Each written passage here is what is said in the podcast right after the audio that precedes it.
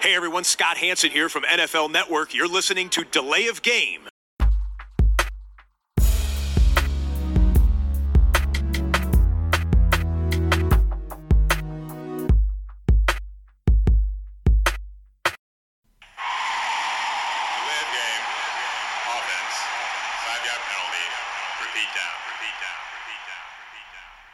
Hallo und herzlich willkommen. Wir sind Delay of Game, der Football Podcast mit Episode 195 an diesem späten Dienstagabend. Ich begrüße am anderen Ende den Christian. Tobi, grüß dich. Woche 4 ist rum. Früher hat man immer gesagt, so, jetzt ist ja für jeden ein Viertel der Regular Season rum. Das passt jetzt dieses Jahr irgendwie nicht mehr. Warum Nee. hat man das überhaupt gemacht mit diesen 17 Spielen, Christian? Ja, es ist auf jeden Fall so vom Gefühl her viel schwieriger, Sachen zu bewerten. Man hatte ne, genau dieses Viertel, man hatte die Hälfte, man wusste 8-8, ein 500-Team, man Ja. man hatte 10-6, geht's wahrscheinlich in die Playoffs und man hatte ein anderes Gefühl. Das ist jetzt erstmal weg für die Saison. Es ist schwieriger, so ein Gefühl zu haben für die Teams. Vor allen Dingen dieses Jahr, wo viele Teams ja auch ähm, 3-1 sind, 2-2. Es gibt wenig komplett dominante Teams. Es gibt ja nur ein Team, was noch ungeschlagen ist. Und Ja. von daher ist es ähm, ja schwer, auch eine, eine Übersicht zu bekommen, wie gut die Teams sind und wie gut die Playoffs-Chancen wirklich von den Teams sind. Wir haben ja am Sonntag auch ein bisschen zusammengeguckt und wir haben ja auch äh, schon wieder so dieses Unentschieden am Horizont gesehen, Ja. gleich in zwei Spielen. So könnte man ja auch einen 500er-Rekord eigentlich bringen, oder? Mit 8-8-1, dann das wäre ja eine ausgeglichene Bilanz. Ja. Und, äh, zur Frage, warum ist es ein 17, äh, warum gibt es 17 Spiele wegen des Geldes natürlich. Also das, äh, ist natürlich klar, aber ja, ja. Ähm, ja, so könnte man es noch irgendwie hinkriegen. Wir haben das Unentschieden schon gesehen, Overtime-Games gehabt, äh, zwei Stück, aber es haben sich Sieger gefunden. Hast du eigentlich dein ähm, Delay of Game Jahressalär schon überwiesen bekommen oder steht das noch aus? Nee, das bekomme ich immer vorneweg. Das ist ein Signing-Bonus. Äh, Ach ja, richtig. ja, das ist alles, alles schon Aber geflossen. äh, ich habe der ja der, Bu der Buchhaltung das aufgetragen hier im Büro und ähm, die haben noch mal gefragt, ja auch jetzt schon fürs nächste Jahr, äh, dieser Herr äh, Christian da immer im Podcast, also äh, wird der auch 2022 in Bier bezahlt oder müssen wir wirklich äh, Nee, nee, jetzt Euro. richtig teurer. Ja, ja, es wird richtig Okay. teuer. Ja. also mit Fuffis im keine Ahnung was schmeißen? Ja. Ja, gut. Das beiseite. Du, du äh, solltest mir vielleicht so einen Ja. äh, Gruden-Vertrag anbieten. Zehn Jahre, 100 Millionen oder sowas. Mm, Ja, ich kann dir Ja. zehn Jahre 1000 Bier anbieten, aber äh, mit dem anderen wird's dann doch ein bisschen schwierig. Äh, dafür sind die Werbeeinnahmen immer noch zu niedrig, aber ja. Wir machen ja viel Werbung hier. Äh, vielleicht sollten wir auch mal anfangen, irgendwie für die Hardware Werbung zu machen, die man nicht trinken kann. Also, weiß ich nicht, Mikrofone, weiß ich nicht, äh, Laptops, irgendwas. Vielleicht gibt's da noch einen lukrativen Deal. Aber wir schweifen ab, wir schweifen ab. Bierfrage. Ja, nochmal die Woche wie letzte Woche das Schumacher Alt-Latzenbier. Solange es noch da ist, sollte man das trinken. Es ist äh, gut. Äh, Absolut, ja. Ähm, Ich habe f- vom äh, True Brew, das ist aus München, ja, richtig, München, ein äh, Vienna-Style Lager. Das trägt den Namen Summit. Ja, heißt, glaube ich, sowas wie Gipfel. Und da ist halt auch irgendwie Das ist ein korrekt. Berg Ja. drauf zu sehen. Dann ähm, ergibt das Sinn. Prost. Prost. Sehr gut nach einem durchaus scharfen Abendessen, dieses Bier. Löscht erstmal. Vielleicht auch den Durst. So, äh, Segment 2 gleich, äh, Woche 4, unsere Rückschau auf das, was so war. Und die erste Diskussionsfrage, ich könnte mir schon vorstellen, wie wir beide das sehen, aber wir haben uns die trotzdem aufgeschrieben für unseren Podcast heute. Christian, die Cardinals entscheiden das Topspiel gegen die Rams mit 37-20 für sich. Und jetzt kommt die große Frage, ist Arizona, du hast es gesagt, sie sind noch ungeschlagen, sind die Cardinals jetzt das beste Team in der National Football League? Ja, ich würde ich würd erstmal ein bisschen auf das Spiel eingehen. Ich würde die Frage erstmal ein bisschen, ich würde der Frage Ja. erstmal ein bisschen ausweichen. Also, sie Okay. haben, die, die Rams waren, haben gegen die Buccaneers gewonnen, haben den äh, Titelträger letzte Woche geschlagen, haben Tom Brady das erste Mal geschlagen in der Saison und waren 3-0. Und da hatte man schon das Gefühl, ne, 3-0 gegen 3-0, habe ich auch, glaube ich, letzte Woche gesagt, wer das Spiel gewinnt, wenn die Rams das Spiel gewinnen, dann sind sie erstmal das Team in der NFC auch, was ist das Top-Team der, der NFC. Mhm. Ähm, Jetzt haben die Cardinals ziemlich deutlich gewonnen. Äh, die 20 Punkte für die Rams, die waren auch erst noch am Ende. Ne? Die waren eine ganze Zeit lang 13 auch nur. Sie waren schnell mh, deutlich im Hintertreffen. Dir als Rams-Fan hat das Ganze ja nicht so besonders gut gefallen. Die, die Cardinals Offense hat eigentlich mit der Rams Defense gemacht, was sie wollten. Sie konnten laufen, sie konnten passen. Äh, sie haben, wenn sie Druck hatten, haben sie Kyler Murray nicht zu fassen gekriegt. Er hat sich wieder in einer, in einer, in einer Top-Form gewesen, was äh, Ausweichen angeht, was äh, dann ähm, in der Bewegung Würfe angeht. Ähm, ja, AJ Green ist äh, auch ähm, äh, gesund, ja, und ähm, von daher haben sie jetzt mit Hopkins, Green, äh, Kirk äh, diese die Receiver ja und macht da, die, die gut sind und das hat sich gezeigt. Also äh, Ramsey hat zwar Hopkins unter Kontrolle gehabt, würde ich mal sagen, aber du brauchst eigentlich jetzt schon gegen Arizona zwei, drei sehr gute Corner, um diese Passing Offense dann unter Kontrolle zu halten. Und ja, die Rams haben das nicht geschafft und sind dann selber mal einen Turnover gehabt und sind nur noch hinterhergelaufen, sind dann auch irgendwie eindimensional geworden und man muss auch sagen, Matthew Stafford hatte nicht den besten Tag, wirst du mir sicherlich zustimmen. Das war jetzt Ja, das, das erste, nachdem er sehr gut ausgesehen hat in, in den ersten Spielen, wo man gesagt hat, okay, jetzt haben die Rams endlich den Quarterback und so. Okay, Matthew Stafford hat natürlich auch manchmal äh, ein schlechtes Spiel dabei, wie jeder Quarterback, aber ja, die, die, wenn man jetzt gesehen hat, diese beiden Quarterbacks, da war schon Kyler Murray auf einem höheren Niveau und, und Matthew Stafford konnte da nicht mitgehen. Die Offense ähm, war jetzt an dem Tag nicht in der Lage, da mit den Cardinals mitzugehen. Die Defense der Cardinals opportunistisch Plays gemacht. Äh, Ba- Bubba Baker da, der, der Safety auch ein paar gute Plays gemacht, ne? Ja. Zum Spiel muss ich erstmal sagen, äh, das waren jetzt nicht die Rams aus den, aus den ersten drei Wochen, ähm, weil es lag jetzt nicht nur an, an Stafford, ich fand auch, ich habe es auch zu dir gesagt am Sonntag, die, was mir Sean McVay mit seinem Gesichtsausdruck gegeben hat, schon am Ende der ersten Halbzeit, das war irgendwie Ratlosigkeit. Und, und das ist, das ist dann kein gutes äh, Gefühl als Fan und glaube ich auch nicht für die Spieler dann, wenn du, wenn du das irgendwie auch so empfindest und da, da war irgendwie nicht so richtig, wo, er hatte keine Antworten parat dann, dann plötzlich. Ja. Denn die Rams haben achtmal hintereinander gegen die Cardinals gewonnen gehabt. Äh, das war immer so in den letzten vier Jahren, ja, die hat man im Sack und das funktioniert, auch auswärts. Man hat die teilweise dominiert, man hat sich auch auf Kyler Murray eingestellt. Äh, das war alles am Sonntag nicht da. Ich bin jetzt natürlich da auch ein bisschen, ja, mir fehlt ein Stück weit die Objektivität dann in dem Spiel. Äh, ich versuche es trotzdem mal. Weil man muss ja erstmal sagen, Arizona hat gegen die Rams nicht nur wegen Kyler Murray gewonnen, der momentan auf einem sehr, sehr guten Level spielt und was ihn ja bei vielen Experten, gerade auch in den USA, schon Richtung äh, MVP-Race irgendwo nach vorne gepusht hat. Gibt ja dann immer Wettquoten und so, da ist er jetzt, glaube ich, vorne bei den meisten Wettbüros. Ja, herzlichen sollte Glückwunsch. Wir, wir haben, sein, ne? Eben, wir haben das letztes Jahr mit Russell Wilson, da sind vor allem, bin vor allem ich noch drauf eingestiegen und am Ende oder was heißt am Ende, relativ schnell war das Ding eigentlich dann auch schon wieder gekippt. Und ja, bin ich, bin ich vorsichtig dieses Mal auch ein bisschen. Auch die Ähm, Cardinals haben ja schon äh, letztes Jahr auch stark angefangen gehabt und Ja, da war aber Murray verletzt. Ja, Murray, Murray verletzt, verletzt, angeschlagen, aber er ist ja ein Quarterback, der auch viel läuft, der auch versucht immer noch das Big Play zu machen, äh, nochmal was Richtig. rauszuzögern und von der Statur her eher kleiner. Der, der ist natürlich auch ein bisschen verletzungsanfälliger vielleicht von seiner Spielweise als so der ein oder andere ähm, größere, stabilere Quarterback von der Statur oder auch vielleicht von Mhm. der Spielweise. Also das ist genau, ich ja, bitte erstmal deinen Punkt, dann gehe ich nochmal ein bisschen auf die Cardinals auch ein vielleicht. Also von den Rams muss ich sagen, war ich enttäuscht. Das kann man schnell abhaken. Das fühlte sich ein bisschen wieder an wie 2020. Äh, Die Defense funktioniert momentan überhaupt nicht. Du hast Jalen Ramsey, der kann aber ja auch nicht für elf Mann spielen. Der kann halt immer nur einen Mann abdecken und er kann sein Zeug machen. Äh, Und zu den Cardinals, es war ein Team-Effort, fand ich. Ne? Die Defense hat die Turnover kreiert, zwei Stück. Sie haben das Run-Game reingebracht, das hast du gesagt, mit dem äh, fabulösen Chase Edmonds, einem Running Back, den jetzt kaum einer wahrscheinlich irgendwo auf dem Trikot abgedruckt hat, geschweige denn im Fantasy-Team, außer du bist in der tiefen Liga. Keine Ahnung. Ich habe von dem ganzen Fantasy-Gedöns keine Ahnung, deswegen habe ich auch seit zwölf Jahren nichts mehr gewonnen. Ähm, aber als was ich der, der für mich der entscheidende Punkt ist, als einziges Team ungeschlagen zu sein, ist natürlich schön, aber ich habe das letzte Woche in Bezug auf die 3-0 Rams gesagt. Ich sage es auch auf die 4-0 Cardinals bezogen.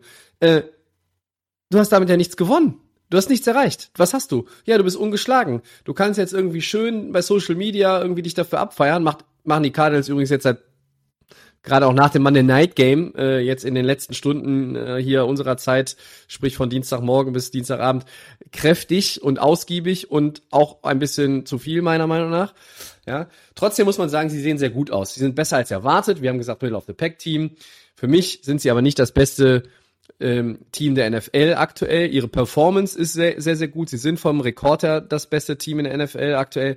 Aber sie sind im, im Kern, also wenn ich mir alles angucke und was da auch für Möglichkeiten sind, ich glaube, dass die Offense vielleicht einen Tick über dem Peak eigentlich gerade spielt, weil 35 Punkte im Schnitt, ja, äh, ob sie das halten, nein, Nein. müssen sie auch nicht. Die Defense ist auch ganz okay, ja. Äh, Ich sehe ein anderes Team vielleicht eher eher auf auf als als bestes Team. Also wenn du mich fragst, wer ist es? Chiefs tue ich mich schwer, Packers tue ich mich schwer, würde ich Buffalo nehmen. Aber ich würde nicht sagen, dass Arizona für mich aktuell das beste Team ist. Ja, und es ist halt schwierig, dieses, ähm, die Rams schlagen äh, Tampa, dann sind sie dann äh, Arizona schlägt die Rams. Du hast aber am Anfang der Saison dann auch zum Teil wieder die Niederlagen äh, gegeneinander, ne? Und gerade in der West kann ja auch jeder jeden schlagen. Ne? Das kann dann auch wieder, die Rams schlagen Seattle, sind die dann auf einmal wieder höher zu bewerten, vielleicht jetzt nach, nach dieser Woche. Arizona verliert vielleicht ein Spiel, ist es schwierig. Aber was ich sagen würde, die ähm, Cardinals haben sich damit reingespielt. Man kann jetzt eigentlich nicht mehr sagen, nach einem 4-0-Start Middle of the Pack. Sie sind schon auf Playoff-Kurs, wenn sie jetzt nicht einbrechen. Sie sind vielleicht das Team, was in der äh, West den Platz von den 49ers übernimmt, die ja nicht, nicht gut aussehen im Moment, weil sie natürlich auch wieder Verletzungssorgen haben, weil sie auf Quarterback noch kein richtiges Konzept gefunden haben. Ähm, das, das könnte ja äh, eventuell sein, dass man da die West ist trotzdem stark und es kommen vielleicht trotzdem drei Teams in die Playoffs, aber man muss eins austauschen und hat dann die Cardinals drin. Sie haben keine großen Fehler gemacht, auch gegen die Rams. Ne? Sonst in der vergangenen Spielzeit hatte man auch immer Coaching-Fehler vielleicht oder doch mal ein Turnover oder irgendwas, sondern sie haben in der Offensive sehr, sehr konstant gut gespielt und haben dann so Spieler wie ähm, hier Max Williams, da den Tight End, äh, mit eingebracht, der früher im Baltimore Draft Pick war und dann quasi in der Versenkung verschwunden ist. Tobi, der Ja, hat dir viel ja, Freude ja. gemacht, ne? Der Max mit den zwei Xen, äh, der, äh, der Toll. wirkte ja wie Kelsey oder so zu Teil in dem Spiel. Also du, du hast gesagt Running Back und Tight End, Position, wo sie jetzt eigentlich nicht so stark besetzt sind. Die haben auch irgendwie über ihren ähm, über ihren Möglichkeiten eigentlich gespielt oder über ihren Verhältnissen zumindestens. Das meine ich. äh, Und, und nicht nur auf dieses Spiel bezogen, sondern wenn du jetzt halt 4-0 bist und, und deine Offense dir anguckst, die natürlich auf dem Papier grandios ist, dann bist du vielleicht ein Tick über dem, was man sich selber oder ja, nee, was andere von dir erwarten. Von dir erwartest du natürlich eigentlich immer noch mehr. Aber ich glaube schon, dass das jetzt, ja, wir nicht die einzigen sind, die sagen, okay, die Cardinals überraschen uns dann doch ein bisschen. Ähm, aber das ist auf Strecke, äh, mag das du noch anders aussehen. Nee, Ja. ja, ich finde, sie sind gut und du hast recht, sie sind momentan auf, auf Playoff-Kurs. Aber ich erinnere mich zum Beispiel auch letztes Jahr an die Raiders, die waren, glaube ich, da 6-2 oder, oder 6-3. Und dann hast du gesagt auch, ja, also die muss man vielleicht auch irgendwie mit reinbringen, wenn sie jetzt nicht einbrechen, was passiert, sind eingebrochen. Ja. Und dann war das ruckzuck wieder irgendwo relativiert. Und bei Arizona, ähm, das ist alles schön und gut, aber ja, ich weiß nicht. Wenn, wenn, jetzt der, wenn jetzt der Super Bowl wäre nach vier Spielen, wen, auf wen würdest du setzen? Auf die 2-2 Chiefs oder auf die 4-0 Cardinals? Wenn das der Ja. Rekord wäre und die re reguläre Saison hätte nur vier Spiele, dann würde ich doch auf die Chiefs setzen. Also da, da, so muss man das irgendwie ein bisschen. Also ich finde, Gibt die Teams, Perspektive man- muss man irgendwie halten, ne? Ja, es Äh, gibt Teams, klar, wo man man mehr kann- Vertrauen hat einfach, ne? Wie die, wie. Tampa oder äh, Buffalo. du hast Kansas City gesagt, Buffalo, wo man vielleicht auch schon mehr gesehen hat ähm, in den letzten Jahren. Aber Cardinals äh, gegen die Rams, es war ja nicht irgendwie ein Shootout, es war ja schon eine dominante Performance Ja. gegen ein Ja, starkes Team. Recht Ja. gewonnen. Und zu Recht gewonnen ähm, gegen ein Team, ja, das, das als starkes Team gilt, was aber jetzt auch beweisen muss nach so einem, nach so einer Niederlage, äh, mit dann jetzt der kurzen Woche in Seattle, wie stark sie wirklich Ja, sind. Ne? und ich, ich glaube, die, die Rams hatten auch vielleicht ein kleines psychologisches Problem. Du hast auf der einen Seite den Sieg gegen Tampa, du bist total high, du bist auch vielleicht ein bisschen gelobt, du hast Tom Brady geschlagen, Tampa geschlagen, den Champ, da hast du vielleicht sehr viel Energie in das Spiel äh, gesetzt, dann siehst du da das Spiel schon äh, ein paar Tage später gegen Seattle, das ist ja eigentlich so der Erzrivale in den letzten Jahren gewesen, in, in mhm. Seattle, schweres Spiel und musst schon ein bisschen damit auch dich beschäftigen, weil es ist nur vier Tage nach deinem Spiel äh, am Sonntag und du, du hast gesagt, gegen die Cardinals sah es immer gut aus, die letzten Jahre und vielleicht auch ein bisschen ähm, von der Rams, äh, von der Rams Seite das unterschätzt oder vom Coaching-Staff vielleicht nicht so detailliert vorbereitet. Ähm, ja, also irgendwie wirkte, wirkte Arizona das besser vorbereitete, fokussiertere Team auf dieses Spiel. Ja, äh, habe ich letzte Woche nicht Roger Federer zitiert mit dem Aufschlag durchbringen nach dem Break? Hm, ja, das war's. Ne? Ja, so, ja, das war's. Beweisführung ja. abgeschlossen. Ja. Äh, mehr muss ich, glaube ich, dazu nicht mehr sagen. Also mich ja. hat's mich hat's tierisch genervt. Ich ich äh, ich hasse eigentlich die Vorbereitung auf den ersten Podcast nach der äh, äh, oder auf den Podcast nach der ersten Rams Niederlage. Ähm, letztes Jahr waren sie, glaube ich, auch 3-0. Dann gab es schon den ersten Hänger und dann wurde es irgendwie ein bisschen ja mediocre ist ja auch so ein schönes Wort. Ich, ich bin wir waren jetzt aber eigentlich so ein bisschen mehr bei Arizona und ich glaube, wir sind beide der Ansicht, okay, sie haben den besten Rekord, aber wir würden sie beide vielleicht nicht als das kompletteste und damit beste Team sehen. Aber es ist, es ist wirklich auch eine Frage des Blickwinkels, ja, weil man kann hingehen und sagen, wir orientieren uns an dem, was wir gesehen haben, dann sind sie das beste Team der Liga, dann setzt man sie in einem Power Ranking auf eins. Ich habe heute äh, mir mal den Spaß gegönnt und habe verschiedene Power Rankings mir angeguckt. Da sehe ich zum Beispiel, dass die Rams bei NFL.com von eins glaube ich, auf neun oder so fallen äh, oder auf zehn. Und, und bei anderen fallen sie nur auf die vier oder die fünf. Das mhm. heißt, auch das ist ja schon was anderes. Und, bei, und dann kommen auch eben bei denen, wo die Rams weniger fallen, gehen auch die Cardinals nicht so weit hoch. Und da sind dann andere tatsächlich auf eins ähm, als, als die Arizona Cardinals. Aber das ist, wie gesagt, das ist subjektiv. Die Cardinals-Fans können sich auf jeden Fall glücklich schätzen, die können das genießen, die stehen gut da. Sie sind das einzige Team in der Division ungeschlagen, von der man sagt, die ist wirklich schwierig, da können alle vier in die Playoffs kommen. Sie sind das einzige Team in der NFC, das ungeschlagen ist in der gesamten NFL. So, feier es, solange es geht. Wir kommen nachher nochmal zu den Cardinals im Zwischensegment ähm, und dann beschäftigen wir uns mal mit dem, was vor ihnen liegt. Okay, dann gehe ich mal zum zweiten Punkt, den wir hier haben in Segment 2.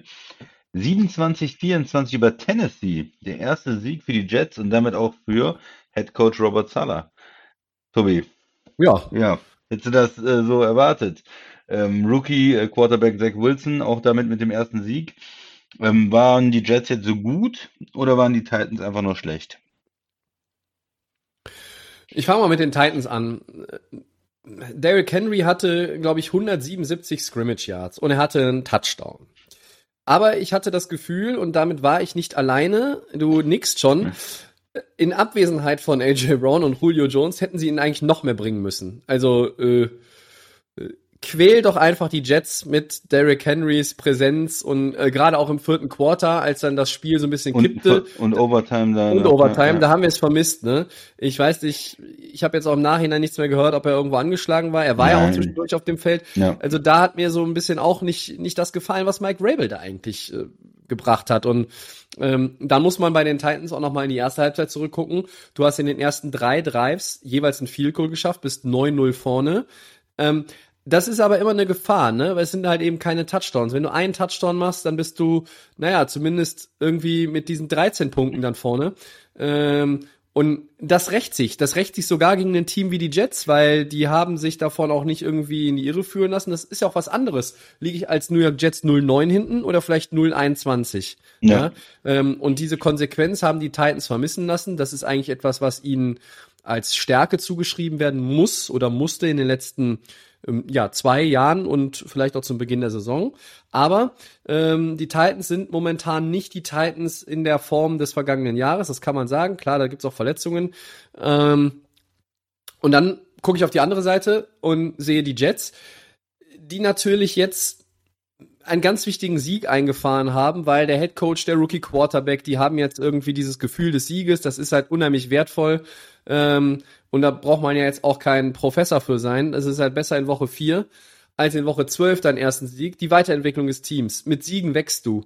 Ähm, du kannst nicht immer nur an Niederlagen wachsen. Das, das ist einfach so. Du, du brauchst das für dein Selbstvertrauen, du brauchst es für die Stimmung in der Kabine, du brauchst es einfach auch für die individuelle Weiterentwicklung jedes einzelnen Spielers. Die Jets haben viele, viele junge Spieler, die haben einen Rookie Running Back ähm, mit, mit Michael Carter.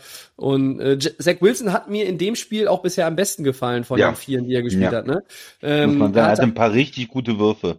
Ja. Richtig ähm, Big Time Throws, ja, richtig gute, weite Würfe, Außenlinie. Erzähl noch Ja. mal vielleicht, das, also Christian, ich glaube, du hast auch dieses Play im Kopf, äh, kannst du ja noch mal vielleicht kurz beschreiben für die Hörer, diesen 53er Touchdown-Pass auf Corey Davis, ne? Ja, er, er geht äh, zur Seitenlinie, wird aus der Pocket äh, vertrieben, ähm, bewegt sich und guckt, guckt immer weiter, aber behält die Augen auch, äh, sag ich mal, im, im, im Raum und versucht jemanden zu finden und, und zeigt dann seinem Receiver im Prinzip an, ja, Corey Davis, wo er hinlaufen soll, dass er tiefer laufen soll, dass er nochmal tief gehen soll Ja. und wirft dann aus dem Lauf schon quasi an der Seitenlinie einen tiefen, tiefen Pass, äh, den, den er dann fangen kann und äh, geht dann in die Endzone. Also ja, das war schon richtig stark. Das war improvisiert, das war dann diese Chemie auch, ähm, die, die sich da aufbaut so ein ein bisschen. Und ja, er hat, er wirkte einfach jetzt von den, wir haben es ja letzte Woche auch schon mal gesagt, die Rookie-Quarterbacks viel Schatten, äh, Mhm, wenig Licht, wenig Licht. Äh, viele Probleme, viele Picks, nicht so, die kommen nicht so gut rein wie ähm, die Klasse im letzten Jahr. Vor allem Her- Herbert und, und Burrow dann. Mhm. Aber ja, man muss den Rookies natürlich auch mal ein bisschen Zeit ähm, geben und ein bisschen schauen. Und ich hatte ja immer bei ihm Angst, auch weil er zu den Jets geht. Weil, ne, die Jets, das sind halt die Jets, die haben irgendwie mal Pech und die haben keine Receiver und die haben jetzt auch ihren Left Tackle verloren und dann gerät das, ist das oft so eine Abwärtsspirale auch, ne? Man muss da Mhm. gucken. Es ist kein Problem, wenn ein Rookie auch viele Picks wirft, ne? Peyton Manning ist ja immer das Beispiel. Aber bei den Jets, wenn du da zwei Saisons dann äh, und dann bist du schon wieder unter Druck und die haben einfach so viel, ja, schlechte äh, Quarterbacks gehabt in den letzten Jahren oder unerfolgreiche Quarterbacks. Und da ist es doch schön, dass ähm, Zach Wilson jetzt mal ein richtig gutes Spiel hat, einen Sieg hat und dass es vielleicht in die andere Richtung geht. Ich glaube, was du gesagt hast, an Siegen wachsen ist da. Die brauchen nicht mehr Niederlagen, auch so ein Team wie Jacksonville oder so, die brauchen eigentlich wirklich Siege, um sich da langsam rauszuarbeiten aus diesem Keller, in dem sie sind. Ein- Einfach auch, um dann zu gucken, dass du in den nächsten ein, zwei Jahren dieses ganze Schiff irgendwo ja in eine andere Richtung lenken kannst. Ja. Ne? Also wenn du, wenn du schwer beladen bist, kannst du nicht mal eben die Richtung wechseln. Das dauert seine Zeit. Und äh, da helfen aber natürlich Spiele wie dieses. Und das ist dann auch völlig unerheblich, ob Tennessee da jetzt Talent in der Offense ja leider nicht dabei hatte, weil äh, da können die Jets nichts für. Die, die spielen gegen den Gegner, der kommt. Du musst Die haben, nehmen, ja. haben das ordentlich gemacht. Für mich hat auch dieses Play, was du eben nochmal beschrieben hast, auf Corey Davis, das hat auch nochmal gezeigt, dass dieser junge Potenzial hat. Vielleicht ist das auch, ich glaube, das ist auch eher sein, sein Stil, dieses außerhalb der Pocket, das so ein bisschen Mahomes-mäßig, diese vielleicht auch Off-Balance irgendwie aus dem Lauf heraus. Er hat den Arm dafür, das muss man einfach sagen. Das ist äh, diese, diese Power im Ja, ist Arm hat da. er, ja. Ähm, Talent auf der anderen Seite, wo du, ne, wer fängt die Bälle? Du hast es angesprochen, das ist natürlich auch so ein Punkt. Bei den Jets ist es aber auch ähm, natürlich, das ist New York, das ist immer auch ein äh, Umfeld mit mehr Druck, auch wenn du die letzten Jahre nichts gewonnen hast. Und eben hast du es auch, das fand ich ganz gut, diesen Punkt eigentlich, grundsätzlich, was du gesagt hast mit Peyton Manning. Ähm, der hat dann auch in seinem Rookie-Jahr viele Schwierigkeiten gehabt. Aber wir reden ja über 20 Jahre später äh, oder 23 Jahre Mhm. später, weil heutzutage ist es so, Social Media, ähm, äh, ja, also ich meine, klar, die Jungs lesen nicht jede Zeitung und, und gehen auch nicht auf in jede App und, und lesen auch, und hören auch nicht jeden Podcast, aber äh, selbst, guck mal, wir hier, wir sitzen hier auch äh, ganz locker beim Bierchen und können halt auch sagen, die Rookie Quarterbacks sind schlecht. Vor 20 Jahren hat man aber vielleicht auch, wenn es jetzt nicht gerade New York war, also ne, dann hast du weniger Druck gehabt. Du hast einfach mehr Ruhe gehabt. Dann hast du halt mal vier Spiele verloren und dann war deine Bilanz zwei Touchdowns, acht Picks. Ist dann jemand schon irgendwie gekommen ins, ins Office, hat den den Glasdeckel hochgehoben und diesen roten Panikknopf gedrückt? Nein, es sind alle erstmal ruhig geblieben. Ja, gechillt. Ja, sagt man heute. Und äh, das ist halt damals vielleicht irgendwie tatsächlich so gewesen, dass man, dass man einfach den Jungs dann auch ein bisschen mehr Zeit gegeben hat. Oder andersrum gesagt, hey, man hat die einfach viel später auch erst da reingeworfen. Hier ist jetzt der, der Druck da, man erwartet das, du hast so Draftpicks abgegeben, äh, äh, teilweise deine Zukunft verpfändet für den Spieler jetzt, für den Draftpick jetzt. Das Äh, haben die Rams oft gemacht. Ähm, das haben andere Teams gemacht. Auch, auch die 49ers jetzt äh, haben da ja noch mal was investiert. Ja. Also von daher äh, auch da wieder ein bisschen in die per in Perspektive setzen. Ähm, Vielleicht noch ein Punkt ähm, zu, zu Tennessee. Ich habe das äh, irgendwie am Sonntag dann gesehen, dass beide Top Wide Receiver draußen sind ja. und hatte dir das dann auch direkt geschrieben, weil ich finde es immer, wenn du, du hast in der NFL immer Leute verletzt, verschiedene Gruppen, aber es gibt manchmal so Sachen, du hast äh, in, in Tennessee diese zwei Top-Receiver und hast danach aber nicht so viel wie jetzt bei Tampa vielleicht oder Nein, so generell. Ne? Ausnahmebeispiel. Das, ja. ist, das sind die beiden Top-Receiver und auf denen beruht auch das Passing-Game dann. Und ja, wenn die beide ausfallen, dann äh, kann man sich schon vorstellen, dass da nicht mehr so viel läuft. Und so ein bisschen, wenn bei einem Team, okay, einer in der O-Line, ja gut, dein Right Tackle, den kannst du ersetzen, aber wenn der Right Tackle und der Left Tackle ausfällt, dann, dann ist schon irgendwie nicht mehr Option, ne, da muss schon die drei und die vier spielen, sozusagen, ja. Also ja. dann, dann gehst du noch mal einen Schritt weiter runter im Depth Chart und das war jetzt auch bei den Receivern dann so. Du hast dann vielleicht noch die, die, ne, die drei wird dann die eins und, und die vier und die fünf sind dann auf einmal auf dem Platz und ja, das ist dann, ist dann auch schwer zu kompensieren. Mhm. Ja, Tennessee ja. hat jetzt ein Spiel in Overtime gegen die Jets verloren. Okay, die Jets haben endlich mal gewonnen. Äh, ja, aber ich glaube, es sagt auch nicht so viel für die Saison von beiden Teams aus. Nein, Titans haben natürlich auch eine Division, in der das Niveau aktuell sehr überschaubar ist. Da muss man sich eigentlich keine Sorgen machen als Titans-Fan, dass das ja, in die Hose gehen könnte dieses Jahr. Aber ich möchte noch einen, einen letzten Satz und mhm. damit knüpfe ich auch nochmal an das, an unser erstes Spiel an, was wir besprochen haben. Sowohl Sean McVay als auch Mike Rabel fand ich einfach von ihrem, von ihrem gesamten Plan her in diesen Spielen am Sonntag eigentlich die Hauptverantwortlichen, warum ihre Teams verloren haben. Muss ich ganz ehrlich sagen. Also das ist mein, ja, das ist mein, wird, mein Empfinden so ja, von, von Sonntag. Vielleicht hatte man irgendwie das Gefühl, Henry muss man auch irgendwo, man kann ihm nicht mehr als ähm, ja, 30 Carries geben oder so, 30 mal den Ball. Aber auf der anderen Seite, gut, so ein Spiel muss dir dann halt der Star, der dir noch bleibt, wenn zwei Stars in der Offense ausfallen, vielleicht auch gewinnen. Ja, gib das Spiel in seine Hände. Du weißt eigentlich, dass du, dass du es dann auch gewinnst und das hat uns gefehlt. Wir haben es ja gesehen und da ja, ja oder zähle ich hier Rabel auch dann einfach. Ja, oder vielleicht den einen oder anderen Trickspielzug oder so und die die Defense ist halt auch schon recht recht limitiert von Tennessee. Ne? Nach wie vor, nach immer wie mal wieder, ja. Ja, das war ja schon in den letzten ein zwei Jahren eine Problematik. Okay, dann gehen wir weiter zur großen Rückkehr des Königs. Tom Brady, Christian Sieg bei der Rückkehr nach Foxborough. Und damit hat er alle 32 Teams in der National Football League mindestens einmal geschlagen. Szenenapplaus, aber das hört sich jetzt blöd an vor dem Mikrofon, deshalb äh, denkt euch den einfach gerade, ja, sonst klingeln euch noch die Ohren. So, ähm, die Fragen nach dem Spiel sind so ein bisschen auch die von vor dem Spiel. Wir haben ja auch schon letzte Woche darüber gesprochen. Was bleibt bei dir aus sportlicher Sicht von diesem 19 zu 17 der Buccaneers bei den Patriots hängen? Und abgesehen vom Sportlichen, wie war das Wiedersehen so? Was hast, was war deine, deine Beobachtung? Ähm, sportlich, glaube ich, relativ wenig. Also vom Niveau war das Spiel jetzt, es war jetzt nicht ein Gassenhauer, ein, ein Klassiker, wo wir, Wort. ja, wo wir jetzt in, in Jahren noch drüber reden werden, sagen, boah, weißt du noch, das Sunday Night, wie das Spiel, ne, wo wir immer sagen, Rams gegen ähm, Kansas City damals, ja, oder es gibt so Spiele, wo man ein Wahnsinns-Comeback oder irgendwas anderes, nein, es war irgendwie im Regen in, in, in New England, äh, 19, 17 wenig Punkte, viel liegen gelassen, viele Field Goals, ähm, Drives nicht zu Ende bekommen von den Temp von den Buccaneers. Die konnten eigentlich immer mal den, den ähm, Football auch ganz gut bewegen, aber haben dann halt ähm, ja nur einen Touchdown gemacht in dem Spiel. Das ja auch eigentlich für Tampa, wie es in den ersten Wochen aufgetreten ist, unüblich. Ähm, Bill Belichick hat alles versucht äh, in der Defense. Ich habe ein paar Sachen noch gelesen, was er so an Strategie gewählt hat, wie er versucht hat, die Mitte des Feldes äh, zuzumachen, weil Brady natürlich da gerne die Anspielstation hat. Gronk hat nicht gespielt, das ist natürlich auch eine, eine Schwächung für Tampa gewesen und er wollte schade eigentlich, ne? Wäre für ihn ja auch ein Return gewesen. Ja, so. ja. ja. und er wollte ihn im Prinzip äh, zwingen, nach außen zu werfen. Das Running ähm, Game ist ja eh nicht so gut von New England und dann, dass er nach außen werfen muss, weit auf die Seitenlinie, was was jetzt nicht mehr so sein Spiel ist unbedingt. Das hat auch du, du meinst jetzt, du meinst jetzt, dass, dass Brady weit äh, Richtung. Ja. Ach so. Ja, weil du hast gerade das mit Patriots gesagt, du meintest Buccaneers, ne? Ich, ich meinte die. Ja, also dass die Buccaneers Richtung Außenlinie werfen. Ja, ja, ich Ja. habe, glaube ich, gar kein Team gesagt aus meiner Achso, Sicht. ah, gut, dann ja. habe ich falsch Aber verstanden. also wenn wir das eher, eher Tom Brady als, als Quarterback immer ähm, nicht nicht so gut, sag ich mal, in der in der Mitte des Feldes äh, Anspielstationen findet, sondern nur außen, ähm, dass sie versuchen möglichst äh, Slot und und Tight Ends äh, zuzumachen und ihm dann nur außen die Matchups geben, was natürlich als nicht nicht so einfach vielleicht für ihn zum Anspielen ist.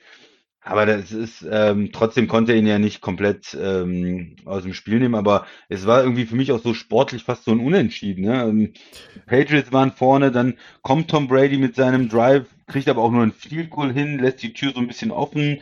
Äh, New England kommt nochmal äh, am Ende und, und verschießt dann das Field Goal. Dann hätten sie eigentlich gewonnen mit dem Field Goal. Auf der anderen Seite ist ein 56 Jahre, was glaube ich war, im Regen äh, auch extrem schwer. Also es war jetzt auch nicht, dass der Kicker schuld war, dass sie es verloren haben. Nee, das, Ja, das Ding ging an den Pfosten, ne? Das ging, Ja, es ging dann sogar noch an den Pfosten, ne? ja. äh, hit the uprights. Also Oder 52 Jahre im Regen. Ja, weiß gar nicht, 56 wie war, aber ist schon richtig, 56, Das war schon, das wäre ein Wahnsinnskick gewesen, ne, wenn, wenn er getroffen hätte auch wieder. Ja. äh, ich muss äh, so, so in Teilen dir widersprechen, weil äh, Hm. natürlich ist es kein Gassenhauer gewesen, aber ich äh, habe aus der Zusammenfassung jetzt auch noch mal eine ganze Menge sportlich mitgenommen. Also äh, was heißt eine ganze Menge, aber so, so ein paar äh, Takeaways heißt es ja dann auch immer so schön. Ja, Ähm, ja, bitte, also erst, erstmal bleibt, erstmal bleibt natürlich hängen äh, Randnotiz, damit fangen wir mal an. Brady hat den Rekord für die meisten Passyards von Drew Brees jetzt abgeluchst. Das war ja auch nur eine Frage der Zeit. Glückwunsch dazu nochmal. Ist ja auch, ne, also über 80.358 Yards von Drew Brees werden nicht mehr so viele Menschen drüber kommen in den nächsten zwei, drei, vier, fünf Jahren. Also da müsste auch Herr Mahomes ein bisschen länger noch für spielen. So, ähm, ich habe einfach auch mitgenommen, dass die Patriots, ähm, auch wenn sie, sie sind natürlich jetzt nicht das talentierte Team so wie Tampa, aber äh, sie haben da eigentlich eine relativ gute Leistung gezeigt, fand ich. Sie haben ähm, Mac Jones hat hat es ordentlich gemacht. Sie haben auch ähm, mit der Defense gut gespielt. Ähm, sie haben ähm, Tom Brady ohne Touchdown-Pass gehalten bei seiner Rückkehr. Das zeigt dann auch natürlich, dass Belichick sich da auch was ausgedacht hat. Ich meine, wer Ja. könnte diesen Menschen besser kennen und seine Football-Skills als der Imperator? Und ja, am Ende äh, bleibt auch äh, hängen, dass die Patriots unfassbar viel Pech hatten. Äh, der 56 Yard, Yarder geht an den an den Posten sozusagen und, und springt nicht wie bei Tucker rein, sondern er springt dann raus. Und das sind dann erstmal so die die die Facts. Äh, Und dann kann man noch darüber diskutieren, ob Bill Belichick nicht vielleicht hätte noch ähm, diesen vierten Versuch ausspielen sollen. Er hatte noch Zeit genug. Er hätte ja auch die Mitte des Feldes gehen können. Er braucht zwei Yards, glaube ich. Vierter und zwei war es oder vierter und drei. Mac Jones, warum vertraut er dem äh, Rookie Quarterback in der Situation nicht? Er hat äh, hinterher in der Pressekonferenz wohl gesagt, äh, nee, also es wäre für ihn keine Option gewesen. Kick war äh, ganz klar. Ähm, trotzdem, hm, ich weiß nicht, ob man mit Brady, mit Brady es nicht anders gemacht hätte früher in New England. Ja, äh, okay. auch im Regen, ja, äh, gegen, gegen, den, gegen den guten Gegner, der dann vielleicht zu der Zeit nicht Tampa Bay gewesen wäre, sondern jemand anderes. Also das sind so Dinge, da kann man auch nochmal drüber diskutieren im Nachgang. Hat Belichick sich da vielleicht auch ein bisschen verzockt? Hat er auch da, da müsste man ihn auch hier mit reinnehmen. Also ich setze ihn vielleicht sogar mit Bleistift auf die Liste unter McVay und Rabel für den dritten Coach, der irgendwie einen, einen dicken Mistake da irgendwie Ja. hatte. Denn das hätte man anders lösen können. So, denn, und jetzt mal weitergesponnen, die Patriots gehen in Führung 2019. Dann sind da noch 56 Sekunden oder wie viel es waren auf der Uhr. So, äh, Aaron Rodgers hat uns schon gezeigt, ein Field Goal mit 37 Sekunden ohne Auszeit ist ja Kindergeburtstag und Tom Brady kriegt das ja vielleicht auch hin. Also von daher, das hätte ich dann gerne auch nochmal gesehen. Ähm, so, also so ein paar Sachen nehme ich aus dem Spiel schon mit, aber am Ende hast du nicht Unrecht. Es war kein qualitativ hochwertiges Spiel.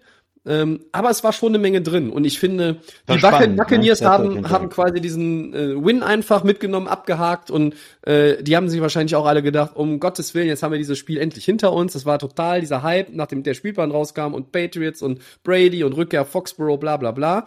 So, die ziehen einfach weiter. We are on to Cincinnati. Nein, irgendwo anders hin geht's, aber so, weiter.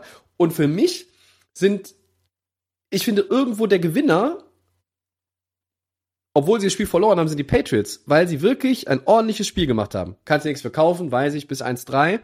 Aber ähm, ich habe mit dem einen oder anderen Patriots-Fan vorher gesprochen, vor dem Spiel, und äh, die haben alle gesagt, um Gottes Willen, der Brady kommt und der nimmt Und uns der haut auseinander. 40 Punkte rein und, Und da so, habe ich, ja. und da habe ich gesagt, und das muss ich jetzt hier nochmal wiederholen, weil viele meiner Predictions ja eigentlich immer für die Tonne sind. Aber habe ich gesagt, ich glaube eher, das wird ein enges Ding. Und ich habe gesagt, vielleicht ist es halt auch nur ein Score. Am Ende war es, war es ein Kick, es war ein Mühe, was, was gefehlt hat. Und Tampa hätte dieses Spiel vielleicht sogar verloren. Dann wären Ja. die 2-2 nach der Rams-Niederlage. Äh? So schnell kann das gehen. So, so knapp ist auch, auch New England. Die haben ja ein knappes Spiel gegen Miami am Anfang äh, im ersten Saisonspiel verloren, was man auch hätte absolut gewinnen können. Fumble, wo man eigentlich in Field Goal Range schon war.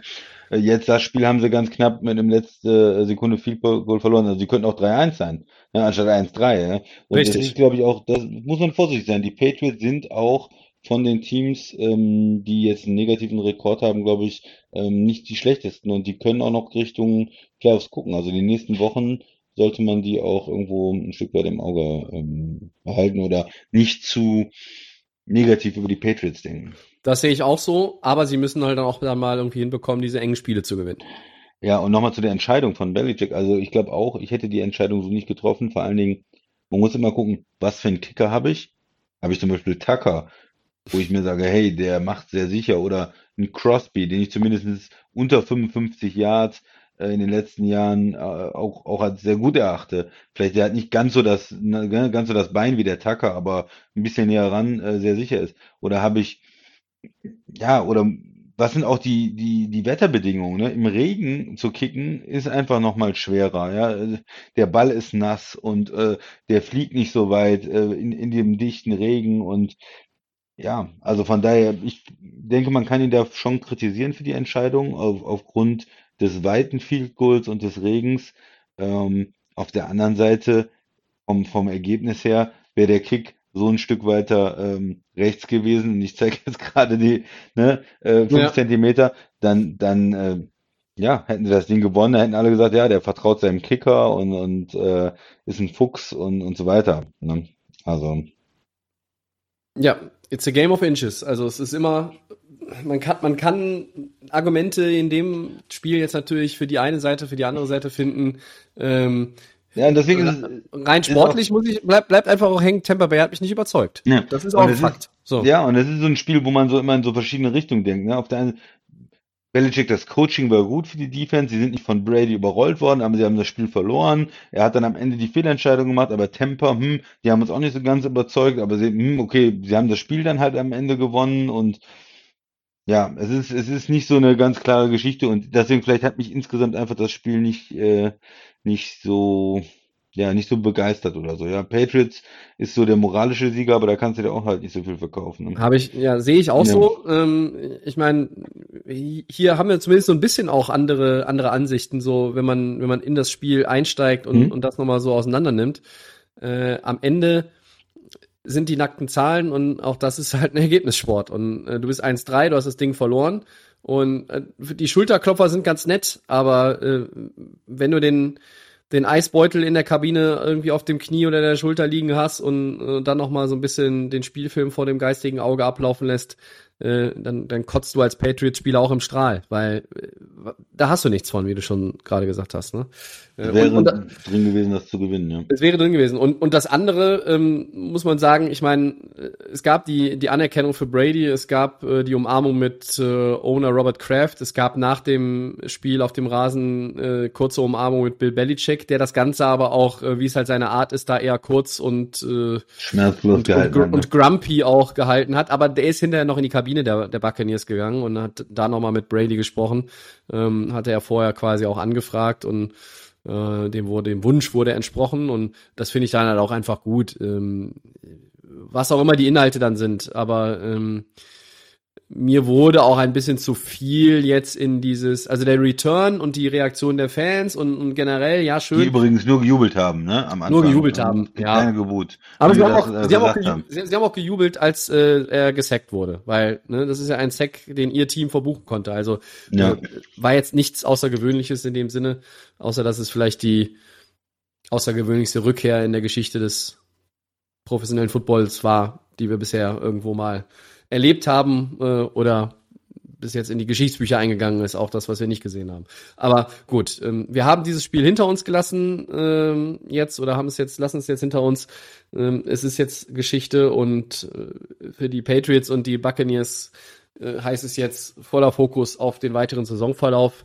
Ähm, das war ja schon, schon arg gehypt, seit Monaten eigentlich, dass dieser Tag dann kommt, war klar und dass er, dass er dann jetzt vorbei ist, glaube ich, da freuen sich auch einige. Muss man, kann ich auch verstehen. Das ist vielleicht sogar ein bisschen nervig gewesen dann. Hast du noch was zu dem Spiel, Christian? Ich glaube nicht. Ja, Nö. ich auch nicht. Segment 3. Ja, äh, dann mal ein paar Prozentzahlen äh, zur Abwechslung. Die Odds, wir haben zwei Fragen, ähneln sich auch ein bisschen, könnte man sagen. Ähm, ich fange mal an. Wie hoch ist die Wahrscheinlichkeit, dass es auch nach Woche 5 ein ungeschlagenes Team in der NFL geben wird? Es ist ja nach dem Monday Night Game nur noch eins übrig, die Arizona Cardinals. Wir haben eben über die Cardinals gesprochen, ein Team über Cardinals und die spielen gegen die 49ers, glaube ich, ne, in der Division, in der West. So ist es. Ähm, die, die diese Woche komplett gegeneinander spielt. Und von daher sind sie ja schon Favorit auch, gerade Quarterback-Situation nicht klar bei den 49ers im Moment. Letzte, in den letzten Spielen nicht so gut ausgesehen. Also ich würde sagen, mh, 66 Prozent. 66 Prozent klingt gut. Ja, wir haben die 35,0 Punkte im Schnitt angesprochen. Damit ist Arizona aktuell die Nummer eins, was die Punkteproduktion im Schnitt anbelangt in der NFL. Ähm, ich gehe einen Tick runter, weil ich einige Überraschungen ja auch schon äh, erlebt habe jetzt hier in dieser Saison, wie ihr ja auch, wie der Christian auch. Spiele, wo man ja vielleicht einfach exemplarisch nehmen wir mal das Titans-Spiel bei den Jets und die Quarterback-Situation der Niners Garoppolo fehlt mal wieder. Trey Lance macht noch nicht den Eindruck, ähm, den man in der Preseason von ihm gewonnen hat, wie, wie von so vielen Quarterbacks. Also Trevor Lawrence war gut in der Preseason, Justin Fields war gut und äh, das, das sehen wir alles noch nicht. Das kommt dann vielleicht auch und für die Teams bleibt es ja auch zu hoffen, dass es kommt. Mm. Ich glaube schon, dass die Cardinals im Vorteil sind. Keine Frage. Ich gehe ein bisschen weiter runter. Der Christian sagt 66 Prozent und ich mache daraus 55 bei mir. Hm. Also eher knapperes ja, Spiel. Ja, weil, ja, ich glaube schon, dass es knapper wird, weil die, die, ähm, ja, wir haben ja nicht nur Favoritensiege bisher gesehen, sondern auch die eine oder andere Nummer, wo wir gesagt haben, hey, das kam schon ein bisschen überraschend. Ja, zweites ähm, Spielchen hier, äh, zweites Mal Odds. Wie hoch ist die Wahrscheinlichkeit, dass es nach Woche 5 noch mindestens ein siegloses Team geben wird, Tori? Das ist viel ein sieglose Teams. das ist viel einfacher. Wir gehen mal ähm, Richtung Ausgangslage. Die Lions und die Jaguars sind beide 0-4. Die Lions spielen in Minnesota, die Jaguars spielen daheim gegen die Titans, die vielleicht ein bisschen angepisst sein werden, weil sie gegen die Jets verloren haben. Und dann ist mir auch egal, wen die haben oder wen, wen sie nicht haben, weil die Jaguars sind kein Doi besser als die Jets. Die sind eher sogar noch schlechter. Da ist der Coach auch ein Debakel. Den packe ich auch noch auf meine Coachliste der Woche, wo die ganzen Nasen draufstehen, die es vergeigt haben. Der kann es kaum vergeigen, weil sein Team schlecht ist, aber er verhält sich schäbig. Das ist wenig souverän, was Urban Meyer macht. Aber auch hier drifte ich gerade vom eigentlichen Thema ab. So, zwei Teams sind nur schön, Tobi. Wie wahrscheinlich ist es, dass wir nächste Woche immer noch ein siegloses Team haben? Ich sage 98 Prozent. Okay. Und, und ich sage euch ganz ehrlich, liebe Freunde, ich traue den Lions in Minnesota sogar ein bisschen mehr zu als den Jaguars gegen die Titans. Hm. Ja, also beide Teams, gegen die die spielen, sind jetzt ja nicht unangreifbar. Minnesota äh, wenig Offense auch jetzt zuletzt gewesen, oder? Habe ich mich da irgendwie verguckt? Äh, also das ähm, war mir eigentlich auch von der Minnesota Offense, die die Wochen zuvor eigentlich das, sehr das gut war. Das Cleveland-Spiel war ein bisschen ugly, ne? Aber da, das war da ist Cleveland auf der ugly-Liste mit drauf. Also das war ja auch nicht viel ja. besser, muss man sagen. Nee, ne? Ähm, auf der anderen Seite, Titans haben wir gesehen, sind angreifbar auch gegen schlechtes Team jetzt ohne Wide Receiver. Kann man sich was vorstellen. Ich denke mal, beide sind für mich so 75% Favoriten. Was macht das dann? Ja, das ist schon 50 so. 50% macht das dann. Hm, ich sag mal, ähm, dass es noch mindestens ein Team gibt, das äh, ungeschlagen ist. Ähm, ja, dann sage ich mal 82,5 Prozent. 2,5. Das hatten wir bei den Odds, glaube ich, auch noch nie. Finde ich schön. Ja, die die groben Zahlen, guck mal, der eine kommt mit 98 und der andere mit 82,5. Lassen wir mal so stehen. Und gehen einfach direkt weiter und blicken auf drei Spiele in Woche fünf Und da haben wir ein Spiel, was irgendwie so richtig heraussticht, finde ich. Das heben wir uns dann auch zum Schluss, äh, für den Schluss auf. Und fangen erstmal an mit den Bengals gegen die Packers. Da könnte man ja eigentlich in früheren Jahren sagen, hä, warum Bengals? Was, wo ist denn da hier irgendwie ein Topspiel? Was hat das für eine Relevanz? Ja, die sind 3-1, Christian, genau wie die Packers. Und jetzt kommen die spannenden Fragen zu diesem Matchup an dich. Ja. Cincinnati hält ja in der AFC North bislang Schritt mit den Ravens und, und Browns. Man, man glaubt es kaum. Können die Bengals auch Green Bay ärgern oder haben Rogers und Co. jetzt so richtig den Rhythmus gefunden? Können die die ärgern? Ja, das könnte passieren. Das könnte tatsächlich passieren. Ähm, Warum? Also erstmal die Bengals, die haben bis jetzt ja über ihre Verhältnisse gespielt oder über dem, was man erwarten konnte vor der Saison, haben Siege geholt äh, gegen die Vikings in Overtime, knappes Spiel, gegen die Bears dann knapp verloren, gegen die Steelers gewonnen, die ja, wie man jetzt so sieht, auch nicht so stark sind bis jetzt die Saison und gegen die Jaguars.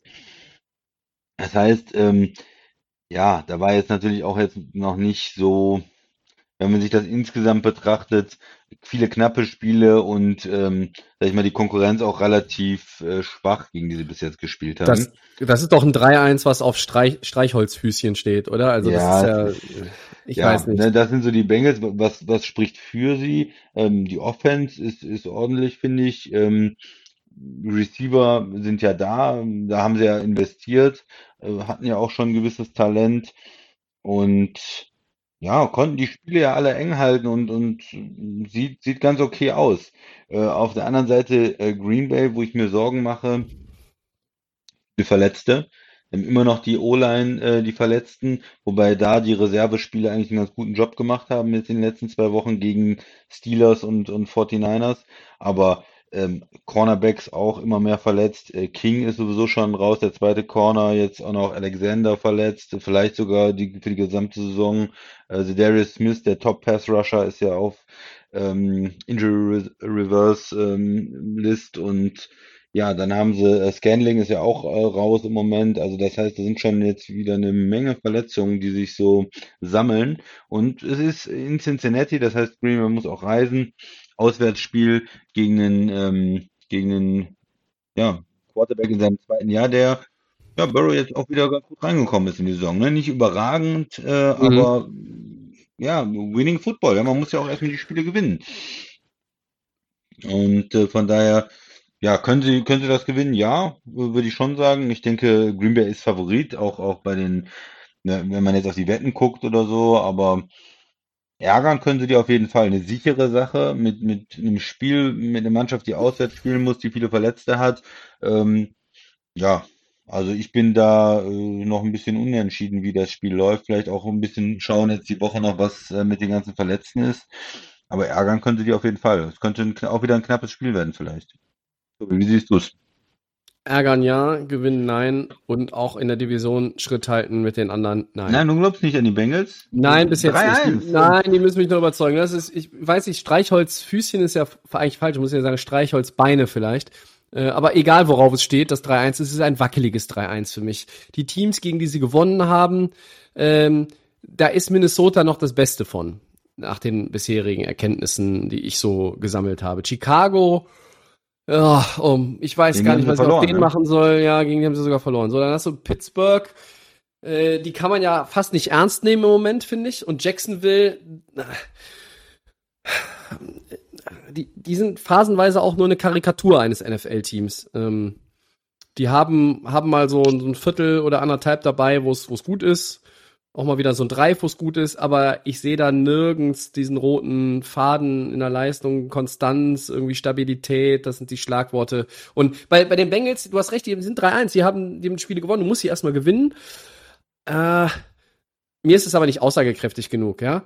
Klar, es ist nicht verkehrt, du bist 3-1, das ist auch hier wieder, das, hier, es soll was zusammenwachsen, dazu brauchst du Siege, das, das bringt einfach was, Selbstvertrauen, die Teamchemie, ähm, es ist auch für den Coach wichtig. Zach Taylor ist schon so ein bisschen in dieses Jahr gegangen. Äh, wer könnte als erster auf dem Hot Seat landen unter den Coaches? Da wurde auch sein Name mal genannt. Ja. Wobei vielleicht. eigentlich da immer nur John Gruden genannt werden müsste. Ja. Und jetzt sitzt er erstmal ganz gut auf seinem Stuhl. Und ich habe schon den Eindruck, auch wenn ich sie gerade so ein bisschen, ja, ich will sie nicht runterputzen, aber ähm, mich überzeugen sie noch nicht. Trotzdem sehe ich, es könnte in Cincinnati was zusammenwachsen und entstehen und, und darum geht es ja. Und äh, das ist vielleicht eine Saison, die irgendwo rund um die 500 dann dann wirklich ist, vielleicht ein 8 9 oder so. Äh, das das würde ich dann schon als als gut sehen, auch wenn du jetzt 3-1 bist und sagst, hey, dann müsstest du eigentlich auch einen Winning Record ja angreifen können. Ha, ist mir noch zu früh. Ähm, ich glaube, dass die Baltimore Ravens und die Cleveland Browns langfristig in der Division zu stark sind für die Bengals. Ich glaube, dass die Packers in Woche 5 auch zu stark sein werden, weil sie trotz ihrer Verletzungen dann einfach auch den, den entscheidenden Punch irgendwie setzen können. Ich weiß nicht, wer hat am Ende den Ball? Burrow oder Rogers? Ja, wenn Rogers den Ball hat, glaube ich, ähm, oh. traue ich den Packers das zu.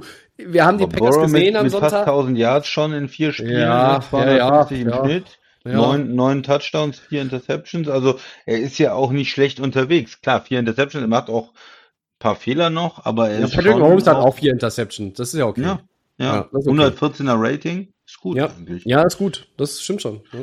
Green Bay hat viele Verletzte. Die Offensive macht bei den Packers auch noch nicht den Eindruck, als wären sie im sechsten Gang. Die Frage ist auch gerade so für mich, können sie in den sechsten Gang schalten mit den Verletzungen, O-Line etc. Rogers ist noch nicht auf MVP-Niveau. Wir haben es schon ein paar Mal gesagt, muss er auf MVP-Niveau spielen, damit die Packers eine Saison spielen können Richtung Super Bowl.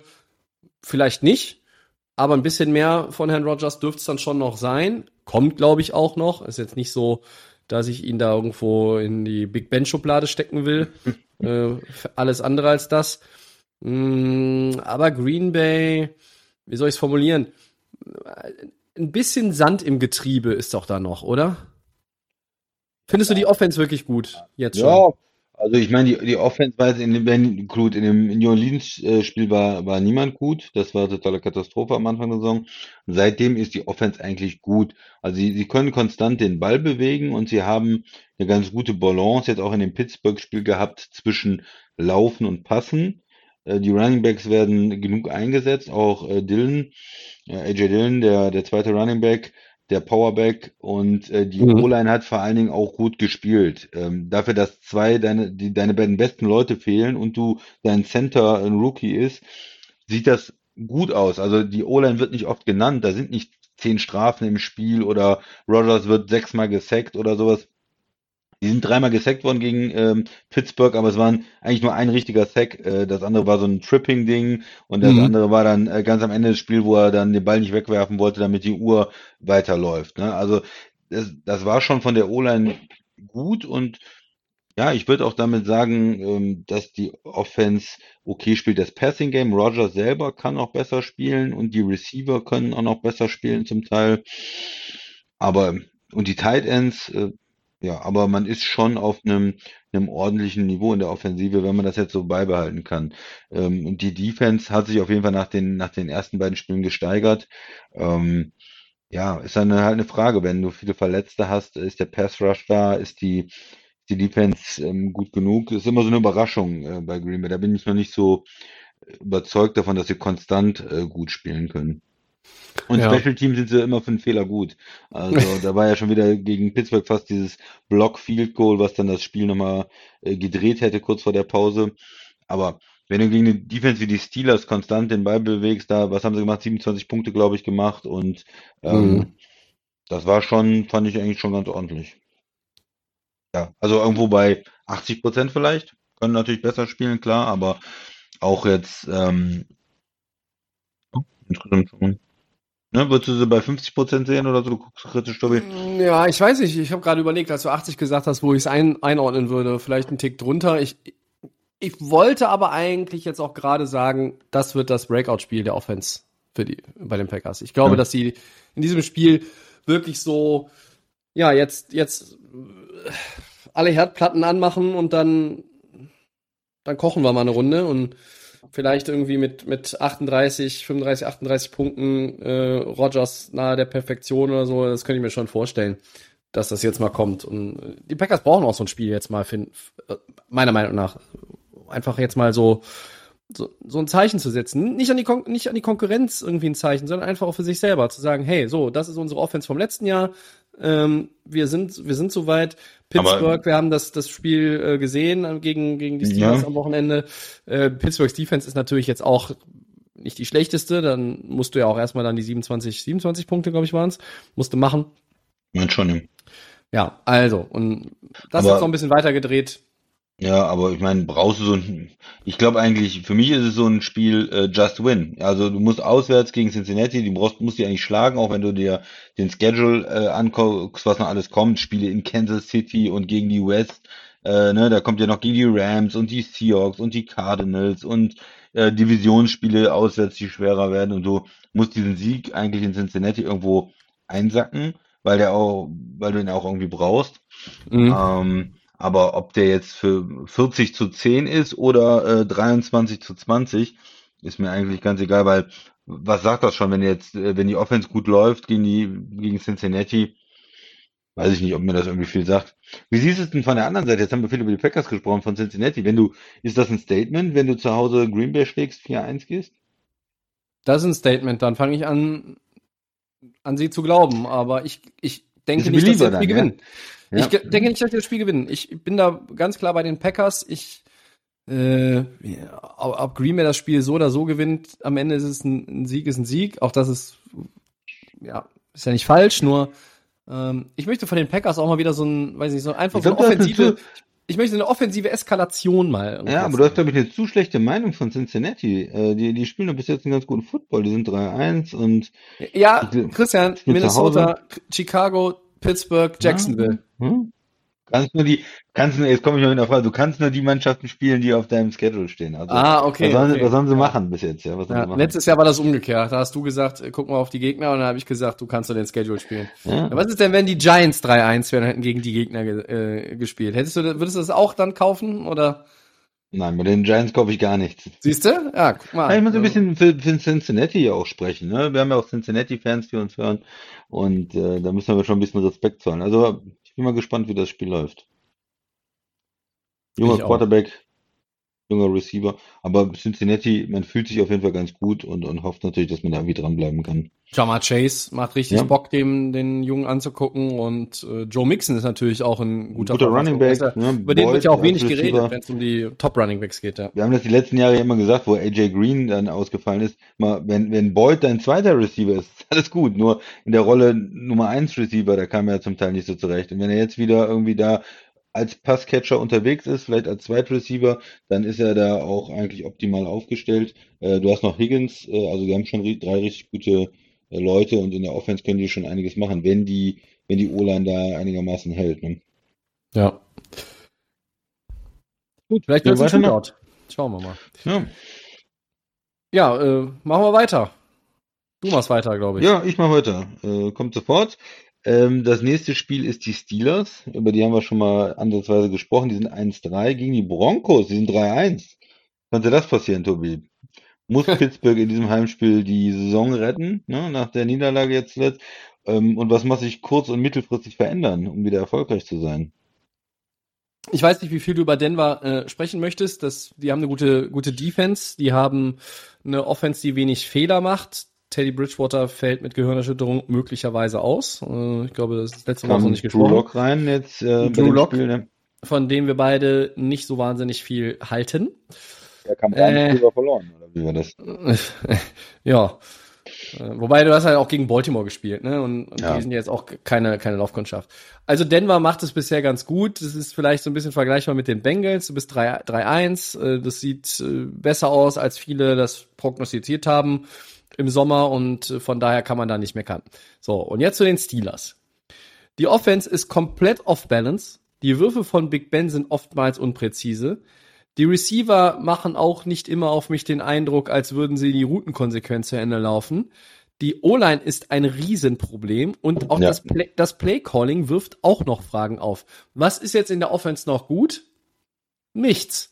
Najee Harris, Najee, Najee Harris ist ganz gut, aber auch ja nur punktuell, weil die Steelers nicht in der Lage sind, den Ball dauerhaft gut zu bewegen. Die sind ja immer noch vom Average her, glaube ich, relativ weit unten in, im, im Ranking. Ich muss gleich nochmal nachgucken, wenn du am Mikrofon bist und dann kann ich da nochmal ein, ein, Ja. zwei Zahlen raussuchen. Najee Harris, der macht Bock, ne? Der, der erinnert so ein bisschen äh, vielleicht auch an äh, Barclay, an, oder? an, ja, dass man, ersten Jahr in New York ein bisschen ich ja, ja, und, und auch bei einigen Plays erinnert mich auch phasenweise schon an Derrick Henry, ne? Da klebt irgendwie schon einer ihm am Unterschenkel und den, den zieht er einfach noch drei Yards mit nach vorne, ne? Also da ist das First Down, ich hol mir das First Down, ich mach das jetzt auch. Und dann macht er es auch.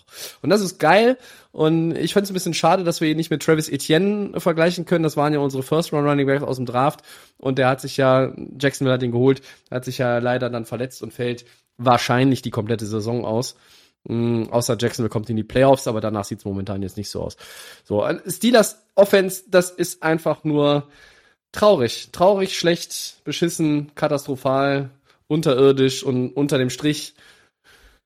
Ja, weil schwer zu ertragen. Also, ich weiß nicht, wenn, wenn ihr fernseht und ihr habt manchmal, wenn man zu viel vorm TV-Gerät saß, hat man manchmal so ein bisschen so Druckschmerzen hinter den Augen. Und die bekomme ich immer, wenn Pittsburgh spielt. Und den, den Ball hat in der Offensive. Die Defense ist ja toll. Außer TJ Watt stellt mal wieder dem gegnerischen Quarterback ein Bein und kommt damit davon. Äh, das war ja auch eine geile Szene da gegen Aaron Rodgers. Ja. Ähm, und was müssen sie verändern? Naja, da muss man jetzt auch kein, kein Weise aus dem Morgenland sein. Mittelfristig benötigen sie einen neuen Quarterback, sie benötigen eine deutlich bessere O-Line. Und ich bin dafür, wenn man jetzt die nächsten ein, zwei Wochen, also man wird den Karren, glaube ich, nicht aus dem Dreck ziehen können. Da fehlt mir die Fantasie zu. Zum Beispiel deine Receiver, da hast du noch einigermaßen gutes Kapital. Vielleicht kannst du da irgendwie einen oder zwei abgeben. So, ne? Leitest den Rebuild ein, sammelst ein paar Draftpicks ein. Du kriegst jetzt für Juju Smith-Schuster keinen First-Round-Pick. Oder für Deontay Johnson, wenn du den loswerden wollen würdest oder was auch immer. Aber sammel ein paar Picks ein vielleicht. Ähm, denk schon mal an die Zukunft, dass du da irgendwie was verändern musst, steht eigentlich außer Frage. Sie haben, du hast mir das geschickt, glaube ich, sie haben letztes Jahr was? 11-0 haben sie angefangen und jetzt haben sie acht von zehn Spielen saisonübergreifend verloren. Ja, äh, diese Steelers steuern nirgendwo hin, außer weil sie sind auf dem letzten Platz in der Division. Und wo sollen sie jetzt noch hinsteuern? So. Also Pittsburgh, ich mag Pittsburgh und ich liebe Mike Tomlin. Und ihn nehme ich je, jedes Mal von äh, der Kritik aus. Den setze ich auf meine Coaching-Liste der Episode heute hier nicht drauf.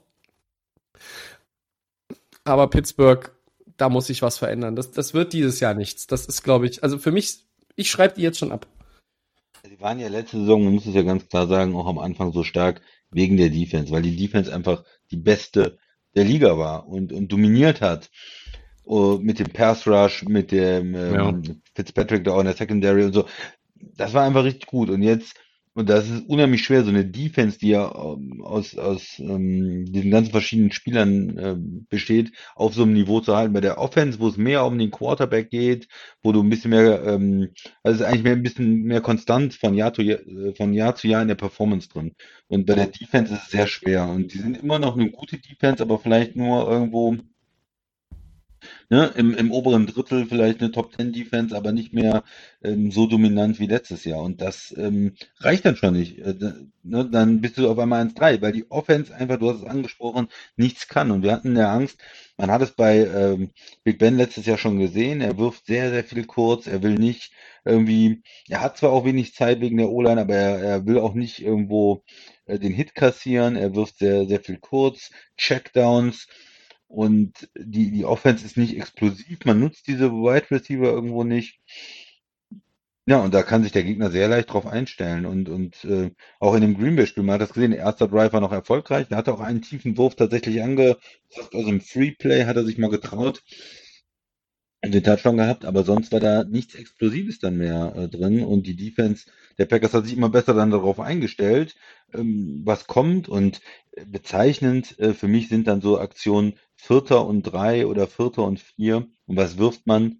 Kurz. Man wirft gar nicht diese fünf Yards oder zehn Yards. Man wirft dann ein Yard oder minus ein Yard und sagt dann hier, Ja. Right Receiver, äh, versuch mal da durchzukommen und versuch mal die, ähm, das First Down zu holen. Und da waren zwei Szenen im Spiel, wo, wo die Packers dann, die, die wussten, was kommt und haben den dann, hat er zwei Yards geholt und, und das äh, war dann ein Turnover, ne? weil er diese, diese vier, fünf Yards nicht holen konnte, weil die Defense genau wusste, was kommt und den Checkdown, ähm, das, war- das war irgendwie zu einfach dann äh, gespielt.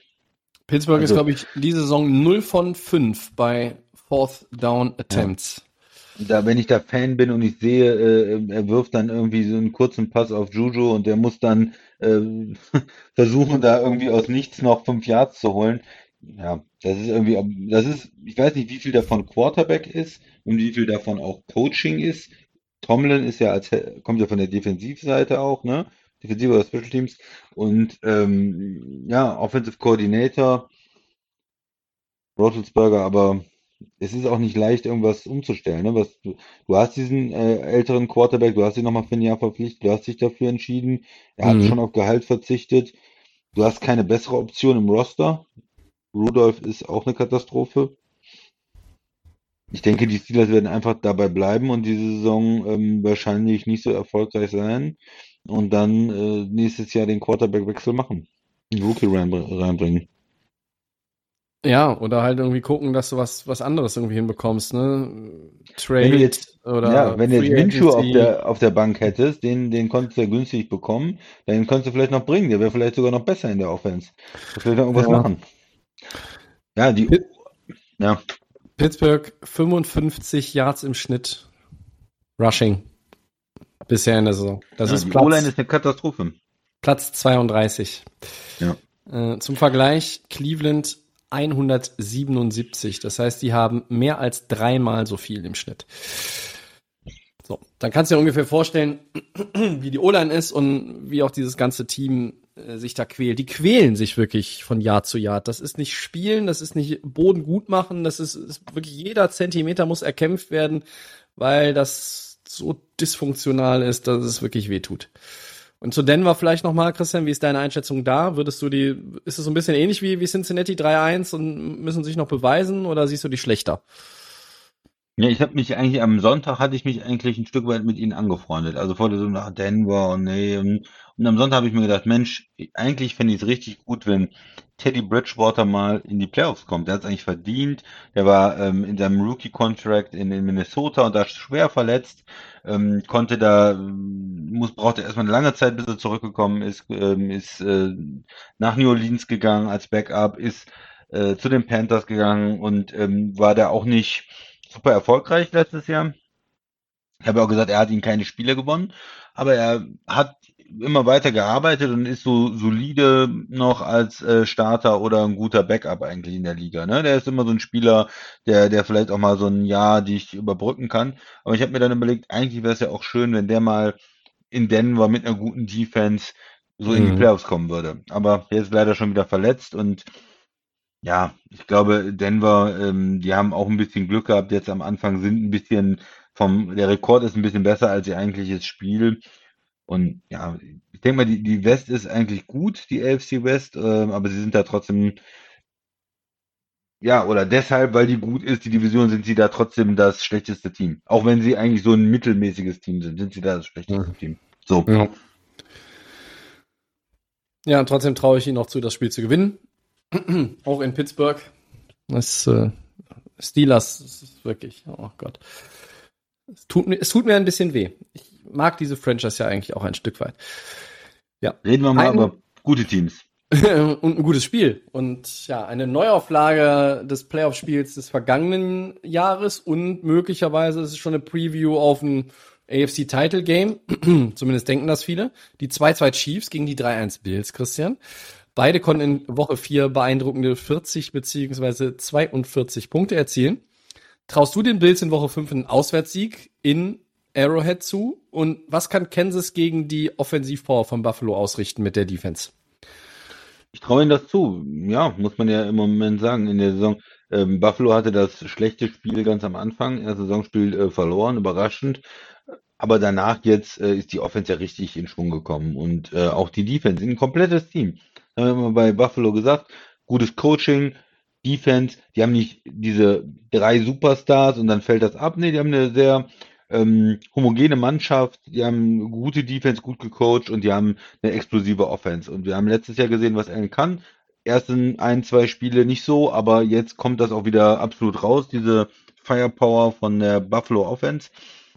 Und sie gefallen mir bis jetzt besser. Du hast auch gesagt, man würde sie vielleicht in einem Power Ranking auf Nummer 1 setzen als Kansas City, weil Kansas City ja die zwei Niederlagen dabei hatte und die Defense einfach extrem angreifbar wirkt. Und auch jetzt ähm, im letzten Spiel wieder, die haben das jetzt gewonnen, weil die Offense halt über 40 Punkte gemacht hat. Aber Ja, das ist halt im Moment so die Situation in Kansas City. Die Offense muss immer sehr guten Football spielen und 40 Ja. Punkte machen. Und es ist aber auch so, dass es ähm, Mahomes ja doch den einen oder anderen Turnover mal dabei hat. Und wenn sie mal nicht, ne, mal nur ein Field Goal als, als ein, anstatt ein Tou- Touchdown haben, dann äh, kann das mit der Defense schon ins Auge gehen. Sie sind sehr anfällig für gute Rushing-Teams. Das sind jetzt die Bills eigentlich ja nicht gewesen. Also ich finde sie noch äh, anfälliger gegen so Teams wie Baltimore oder Cleveland, Mhm. die ihnen dann das aufzwingen können, wo es weniger Möglichkeiten für Mahomes gibt, wo der nur, ähm, weiß ich nicht, sechsmal äh, überhaupt den Ball hat und dann, wenn sie dann mal zwei, drei Stops drin haben, äh, reicht das vielleicht schon. Deswegen ist eigentlich so vom Prinzip her äh, die Bills ähm, nicht so das ähm, kritische Team für, für Kansas City, weil sie ja in so einem Shootout eigentlich mit, mit zwei guten Passing-Offense auch äh, vernünftig leben können. Aber bis jetzt in der Saison ähm, waren die Bills einfach das stärkere Team. Es ist auswärts, von daher ist es für mich irgendwie total offen. Also ich würde sagen, es ist ein äh, sehr offenes Spiel Kansas City, aber zu Hause, Buffalo sah besser aus bis jetzt. Sag du mir was. Ja, ich bin auch unentschlossen, wem ich da den Sieg zuschanzen soll. Ich für Kansas City geht's ja eigentlich nur, wenn sie sich auf den Shootout einlassen und am Ende den Ball haben und es dann noch dann noch machen, weil weil die Defense kann wirklich du hast gesagt, gegen gegen den Lauf haben sie monstermäßig Probleme, aber ich finde sie generell schlecht. Äh, Sie haben es zum Beispiel gegen die Eagles nicht geschafft, die einmal zum Panten zu zwingen. Ja, die Sie hatten- Eagles. ja. Gegen die Eagles. So, äh, das gegen ein Team wie Buffalo ist es mutmaßlich noch ein bisschen schwieriger dann, weil da hast du noch eine bessere Offense und die Eagles haben ja schon 30 Punkte auf die Mappe gegeben. Und wenn du jetzt mal in der Offensive guckst, Kansas City, das ist weiterhin hervorragend. Andy Reid übrigens erster Headcoach, der 100 Wins äh, mit zwei verschiedenen Franchises hinbekommt. Chapeau. Äh, sieben Possessions. Eine Interception und die anderen sechs alle Touchdown. Und du gewinnst mit zwölf.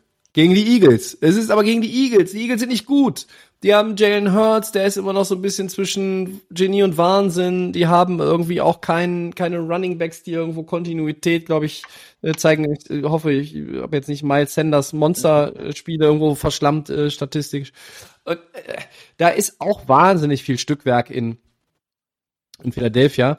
Und, und da tut sich Kansas dann schon schwer. Die haben es jetzt gewonnen. Das ist auch ein ganz wichtiges Spiel gewesen, weil sie hatten vorher zwei Niederlagen. Also 1-3 ist dann selbst auch mit für die Chiefs erstmal so ein, so ein Dämpfer, wo du sagst, uff, was läuft da eigentlich falsch? Aber das wissen sie ja. Die Defense, die ist einfach scheiße. So. Und solange sie diese Offense mit Patrick Mahomes haben, können sie gegen Buffalo auch gewinnen. Buffalo hat aber vielleicht so ein bisschen das komplettere Team aktuell. Du hast es ja auch schon mal anklingen lassen. Zweimal zu null mit der Defense. Ich glaube, die Number One Scoring Defense. Nur elf Punkte im Schnitt kassieren die. Sie haben elf Takeaways. Das ist auch der Bestwert in der Liga. Wow, okay. Dann muss man sagen, 40-0 gegen die Texans. Was das für ein Maßstab? Ja, überhaupt keiner. Ja, also die Texans, die da in Woche 1 noch irgendwie mal gut ausgesehen haben, die sind auch schon lange in die Ferien gefahren. Übrig geblieben ist nur das von den Houston Texans, was wir eigentlich alle erwartet hatten, nämlich Schrott.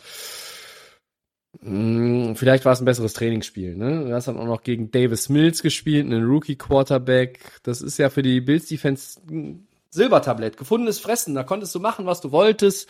Turnover.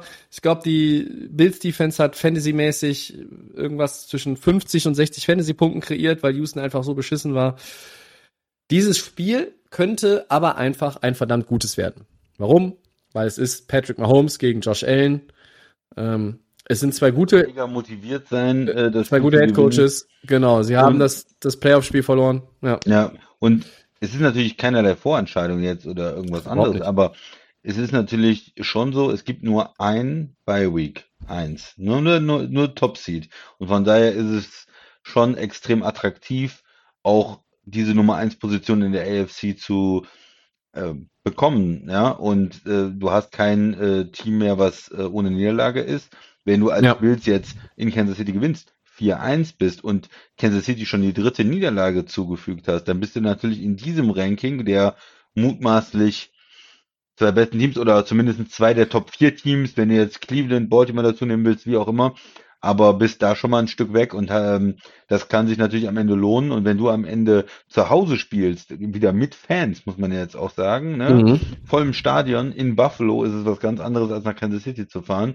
Und wenn äh, Kansas City auch noch ein Spiel mehr hat, weil sie vorher erstmal noch irgendwo anders ran mussten, das kann natürlich schon dann ein entscheidender Vorteil sein. Also man sollte das, ähm, die Wichtigkeit ist jetzt nicht so ähm, dramatisch von so einem Spiel in Woche 4, aber es hat auch schon einen Einfluss auf die Saison. Und vielleicht noch, äh, du hast äh, ihm nicht unrecht getan, er hatte 7 äh, für 13 äh, in dem Spiel gegen Kansas City.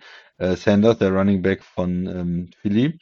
Äh, insgesamt der beste Rusher war äh, Hurts, der Quarterback, mit äh, 47. 13 Yards, Miles Sanders. Ja, ja, 7 für 13. Stark. Äh, wenn, wenn wir das noch ein bisschen weiter spinnen, was du gerade gesagt hast, ähm, Buffalo würde gewinnen, dann wären die 4-1, Kansas City wäre 2-3. Das sind erstmal, die Gap wären zwei, zwei, zwei Siege. Plus der direkte Vergleich. Ist fast eigentlich ein Gap von drei Spielen. Das klingt für mich so, als müssten wir beide doch jetzt eigentlich uns hier hinsetzen und sagen, für die Chiefs ist das Spiel um Längen wichtiger als für die Buffalo Bills. Ja, ne, glaube ich nicht. Um Längen wichtig. Buffalo wird auch da reingehen und sagen, das ist unser Hauptkonkurrent ähm, um, um den äh, Einzug in den Super Bowl hier in der AFC. Das ist das Team, was die letzten zwei Jahre im Super Bowl war. Das ist das Team to beat, ja. Und äh, wir wollen das Spiel unbedingt gewinnen auswärts. Und wir wollen, äh, wir wollen die Nummer eins ziehen, wir wollen Heimrecht haben. Und ich glaube nicht, dass die Bills in irgendeiner Form sagen, naja, okay, wir versuchen es mal nur in Kansas City. Nee, das meine ich ja auch gar nicht. Das meine ich ja nicht. Klar, Kansas City muss das Spiel, ähm, für die ist das extrem wichtig, aber ich habe auch irgendwo noch nicht so bei Kansas City äh, diese Saison dieses diesen, diese extreme ja, jetzt muss man das richtige Wort finden. Motivation ist es nicht, aber so, da, die, ich habe das Gefühl, die sagen so, ja, komm, wir sind nicht gierig genug. Ja, wir sind nicht so gierig, wir, wir wissen, wie gut wir sind und für uns mhm. geht die Saison erst los, wenn wir in den Playoffs sind oder so. Und da muss man natürlich aufpassen, dass man die Playoffs nicht hinterher verpasst, aber Kansas City ist so ein Team im Moment, wo ich das Gefühl habe, ja, wir gucken mal, dass wir Richtung Playoffs kommen und unsere Defense wird so im Jahresverlauf besser und wenn wir, wenn wir ähm, 11-6 gehen, dann, dann reicht uns das auch. Ja. Mein Eindruck. Ja. Warum ja, ja. ein paar Wahnsinnsspielzüge dann auch mal wieder ein Pick oder versucht er mal den Ball irgendwie mit der Rückhand zu werfen oder so. Weil, warum nicht? Die O-Line spielt sich ja noch ein bisschen ein. Ja, alles richtig. Ich sag trotzdem, für die Chiefs ist das Spiel einfach wichtiger. Weil, Und du sagst, Kansas City gewinnt. Äh, das weiß ich noch nicht, was ich da sage. Kommen wir, kommen wir später. Kommen wir vielleicht später zu, okay. Äh, ich, ich, aber einfach so von, von, von der Ausgangssituation, so wie du das jetzt auch skizziert hast, Kansas City, für die ist das Spiel wichtiger. Weil Buffalo, die werden dann 3-2, die werden immer noch über 500, die hätten ihre Division, wo momentan es eher so aussieht, als wäre sie leichter als die West, weil da haben wir die 3-1 Raiders, wir haben die 3-1 Chargers, wir haben die 3-1 Broncos, da ist Kansas City mit 2-2 aktuell immer noch letzter. Ja, ähm, und ich mache mir nicht keine Sorgen, dass sie die Division gewinnen, sondern halt auch dann weitergesponnen Richtung Seeding, Playoff Seeding, Heimrecht, First Round Bye etc. Mhm. Und wenn wenn du jetzt 2-3 gehst und du hast dann auch noch im Hinterkopf, hey, wir haben gegen Buffalo verloren, na klar, die gucken jetzt sich jede Woche danach, was machen eigentlich die Bills und äh, verlieren die mal oder zweimal und dann kriegen wir die. Du musst ja auf dich selber schauen. Aber für, für Kansas City, auch wenn die letztes Jahr diesen Playoff-Vergleich gewonnen haben und halt den Super Bowl erreicht haben, ich finde, für die ist das Spiel wichtiger. Ich meine, die Wichtigkeit ist, ist für beide da, aber ähm, andersrum kann es ja auch betrachten. Eine Niederlage wäre für Kansas City schmerzhafter als für Buffalo. So, das nehme ich jetzt noch mit. Gut. Christian, hast du noch was zu dem Spiel? Oder Nö, gehen wir weiter zu Richtung den Four Downs gehen, genau. Ja, da gehen wir in die richtige Richtung. Soll ich mal anfangen? Jo. Welches Team ist die bislang größere Enttäuschung? Die Eagles oder die Vikings bei der 1-3, Tobi? Das ist eine gute Frage. Äh, beide haben ihre Niederlagen gegen Teams bekommen, die nicht ganz so schlecht sind. Also die Eagles haben zum Beispiel verloren gegen die 49ers, die Cowboys und die Chiefs. Die Vikings haben verloren gegen die jetzt 3-1 Bengals gegen die Cardinals und gegen die Browns. Das, und die haben kein Spiel wirklich dick verloren. Die Vikings spielen besseren Football, finde ich. Die spielen auch offensiv konstanter, ausgewogener. Kirk Cousins macht, hat zwar jetzt seinen ersten Pick geworfen, aber macht bisher eine gute Figur. Wir haben ihn letzte Woche schon gelobt. Und die größere Enttäuschung ist für mich schon Philadelphia. Einfach auch von der Art und Weise, wie sie spielen. Die Vikings sind vielleicht das talentiertere Team und dann könnte man sagen, hey, das talentiertere Team ist 1-3 und deshalb sind sie es. Nein, ähm, die spielen gut, die haben auch ein bisschen Pech. Äh, wenn du Delvin Cook wieder im Vollbesitz seiner Kräfte hast, der war jetzt wieder zurück, aber der war jetzt auch nicht so äh, übertrieben geil, sag ich mal, in dem Spiel gegen die Browns. Dann wird Minnesota ein bisschen mehr auf die Beine stellen können als Philadelphia. Und also ich, für mich ist enttäuschend einfach vom, vom ganzen Auftreten in Philadelphia. Ja, ich würde dir da widersprechen. Also für mich sind es ganz klar ähm, die, äh, die Vikings, ja, und nicht die Eagles. Für mich die Eagles äh, ganz andere Erwartungshaltung vor der Saison. Die Eagles haben ihren Quarterback, äh, Franchise Quarterback getradet vor der Saison, haben eine Menge Dead Cap, ähm, haben das Team komplett umgebaut, gehen mit einem Spieler in seinem zweiten Jahr, ähm, der auch kein First-Round-Pick war, als Starting Quarterback, neuer Coach und all diese Faktoren ähm, sind, sind da zu berücksichtigen. Und ich finde, sie haben noch ganz ordentlich gespielt bis jetzt. Dafür, für meine Erwartungen einfach 1-3, okay. Und ähm, die Vikings, die haben eigentlich immer die Erwartungshaltung, äh, die wollen ja die Division gewinnen, die wollen die North gewinnen, die wollen mit Green Bay äh, auf einem Niveau spielen, die haben äh, geben sehr sehr viel Geld aus für ihren Quarterback, für ihre Offense und da muss ich sagen, ich bin äh, enttäuscht davon von den Vikings, auch wenn die knappe Spiele verloren haben. 1-3 Vikings ist nicht so toll. Gegen gute Teams. Okay, zweites Down. Gamepick, heute ein mehr, denn wir haben ein London Game und da können sich ja die Leute in Großbritannien auf einen richtigen Knaller freuen, Christian. Falcons gegen Jets. Ja, ist ein, ist ein Traum, sage ich jetzt mal. Ähm, mhm, deswegen nehme ich den bis rein jetzt äh, schlecht aus. Man kann sich aber auch nicht vorstellen, dass die Jets zwei Spiele in Folge gewinnen. Das äh, würde einen auch irgendwo wundern. Die London Games sind immer irgendwie seltsam ich sag mal, ich sag mal die Falcons, aber gut fühle ich mich da nicht. Und eben weil die seltsam sind, sage ich, die Jets gewinnen das Ding und machen zwei hintereinander draus. Streak, Winning Streak der Jets. Winning Streak, Winning Streak. Wahnsinn. Ich, beim besten Willen aber dir nicht sagen, warum ich das, warum ich das wähle. Es ist, ich hoffe einfach, es gibt ein halbwegs gutes Spiel in London für die europäischen Fans. Ja, weiterer Gamepick, äh, drittes mhm. Down. Chargers gegen Browns. Jetzt kommt mal qualitativ was Hochwertigeres hier ins Angebot. Hätte man auch in Segment 4 natürlich ausgiebig besprechen können, aber wir haben zuletzt über die Chargers gesprochen, wir hatten auch die Browns schon ein, zwei Mal diese Saison, wir wollen da so ein bisschen durchmischen. Das ist ein ultra schweres Ding für mich, weil beide Teams sind auf einem guten Weg. Spielerisch gefallen mir die Chargers bis hierhin besser, die spielen zu Hause im SoFi Stadium. Die Browns waren so ein bisschen auch jetzt in Sachen Passing Game wieder eine Stufe zurück. War am Anfang der Saison ein Tick besser. Ja, äh, hm, hm, hm. ja ich sag, die Chargers gewinnen das Ding. Ja, die Chargers jetzt im Monday Night mit dem, mit dem Sieg zum 3-1 sind sie jetzt, haben Kansas City zuletzt geschlagen und die Raiders. Mhm. Das heißt also da in ihrer Division ähm, sehr gut. Und klar, wenn man den Quarterback sich anguckt, ähm, würde man sagen, Herbert äh, klar besser als Baker Mayfield, aber das Running Game der Browns.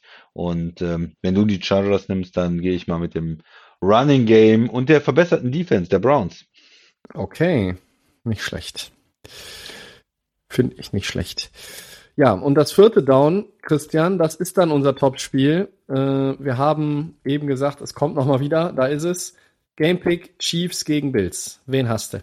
Ja, ich nehme die Bills. Ähm, gehe einfach mit dem Team, das irgendwie besser drauf ist. Chiefs Defense im Moment äh, nicht so gut und deswegen, ich würde trotzdem die Chiefs nicht abschreiben, auch nach der, wenn die das Spiel verlieren sollten. Die kommen mhm. trotzdem, glaube ich, in die Playoffs, aber ich gehe mal mit den Bills im Moment. Ja, wir sind beide 4-4. Ich wechsle hier auch nochmal die Richtung und sage Kansas City. Wow, Weil ich sage. Shootout, Mahomes hat den Ball und er macht dann zum Ende irgendwie den Drive und wenn es nur ist bei 38, 38, dass er Butker in Position bringt für den Game Winner. Ich sag, Kansas City gewinnt das Ding. Die müssen das Ding gewinnen. Also aus für mich schon vielen Gründen. Okay. Okay.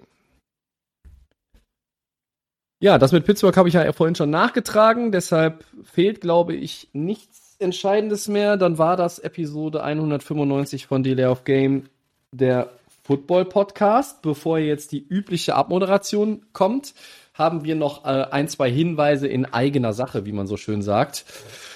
Nächste Woche werden wir den Podcast auf einen anderen Tag verlegen. Er wird zu einer anderen Zeit dann einfach auch abrufbereit sein. Es riecht momentan ein bisschen nach Mittwoch, also einen Tag später als für gewöhnlich. Wir werden euch aber auf dem Laufenden halten.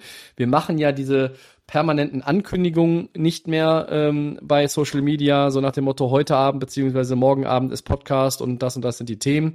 Ähm, das haben wir momentan aus verschiedenen Gründen äh, mal eingestellt, sondern es gibt ja immer nur unsere Posts. Aber wenn jetzt was Besonderes ist wie eine Podcast-Verschiebung, dann würden wir da auch noch mal einen Hinweis geben. Und Christian, wenn ich jetzt unsere Diskussion von vor dem Aufnahmestart in Erinnerung habe, wollen wir auch darauf hinweisen, dass es in den Wochen danach ein bisschen Veränderungen, Verschiebungen, ungewöhnliche Dinge geben könnte ähm, vielleicht mal irgendwie mit einem mit einem ja Vertretungspodcaster vielleicht auch mal, dass ein Podcast ausfällt. Ähm, der Ke- Plan ist, Angst wenn, dann, wenn, wenn- wenn- ausfällt, nur einer, aber Ja, Ja. genau. Keine Angst, dass dann äh, wir auf einmal weg sind oder so. Ähm, wir werden, wir haben, glaube ich, noch äh, Spaß dran, auch die ganze Saison hier Podcast zu machen. Aber in den nächsten Wochen äh, kann es immer mal aufgrund äh, beruflicher und auch privater äh, Dinge sein, dass mal auch eine Folge vielleicht ausfällt oder dass wir nochmal auf einen anderen Tag gehen müssen oder so. Da müssen wir einfach mal schauen. Äh, wir versuchen äh, so viel wie möglich äh, das normale Programm durchzuziehen und nächste Woche mal auf Mittwoch und dann schauen wir mal, wie die nächsten Wochen laufen. sehr gut zusammengefasst, so wird es sein. Also äh, ihr, ihr werdet irgendwie was mitbekommen, wenn sich da Verschiebungen einstellen. So, dann sind wir durch. Danke, Christian. Gerne. Wir danken fürs Zuhören und verweisen auf Soundcloud, Apple Podcasts, auf Spotify und die Kollegin von. The Fan FM. Dort findet ihr nämlich alle unsere Podcasts auch zum Nachhören. Ihr könnt auch gerne noch mal bei Episode 1 anfangen, wer die noch nicht kennt. äh, gibt ein Bier, wenn jemand nachweisen kann, alle 195 Folgen gehört zu haben. So, ähm, den Podcast, wo ihr den findet, stimmt, das hatten wir schon. Ich sollte den Zettel vielleicht auch nicht immer weglegen. Äh, Twitter und Facebook, at NFL, das kennt ihr. Instagram ist es Podcast. Nächste Woche Episode 196, die wird kommen. Wann sie kommt, offen, wie angesprochen, aber wir werden euch informieren. Also viel Spaß mit Woche 5, vor allen Dingen mit den Top-Spielen. Äh, Bengals gegen Packers und Steelers gegen Broncos. Oder habe ich ein Topspiel vergessen? Ja, da hast vergessen. Ah, habe ich vergessen. Ah, Naja. Chiefs gegen Bills war noch richtig. Chiefs ja. gegen Bills ist ganz Aufmerksamkeitsspanne einer Fliege. Ja, richtig. Ach ja, ah, ja, Chargers Browns. Ja, mein Gott. Ja. Und Rams gegen äh, Seahawks natürlich schon Donnerstag. Das ist ein gutes äh, Spiel für einen Donnerstag. Also da kann man vielleicht das beste Donnerstagsspiel bisher, oder? Ja, auf jeden Fall. Das kann man Freitag da ähm, Augen und Ohren zumachen und dann mal freitags äh, abends in Ruhe angucken oder so. Das ist ganz gut. Gut, Das ist ein Plan. Also, also bis Bis dahin. dahin. Ja, ciao, ciao.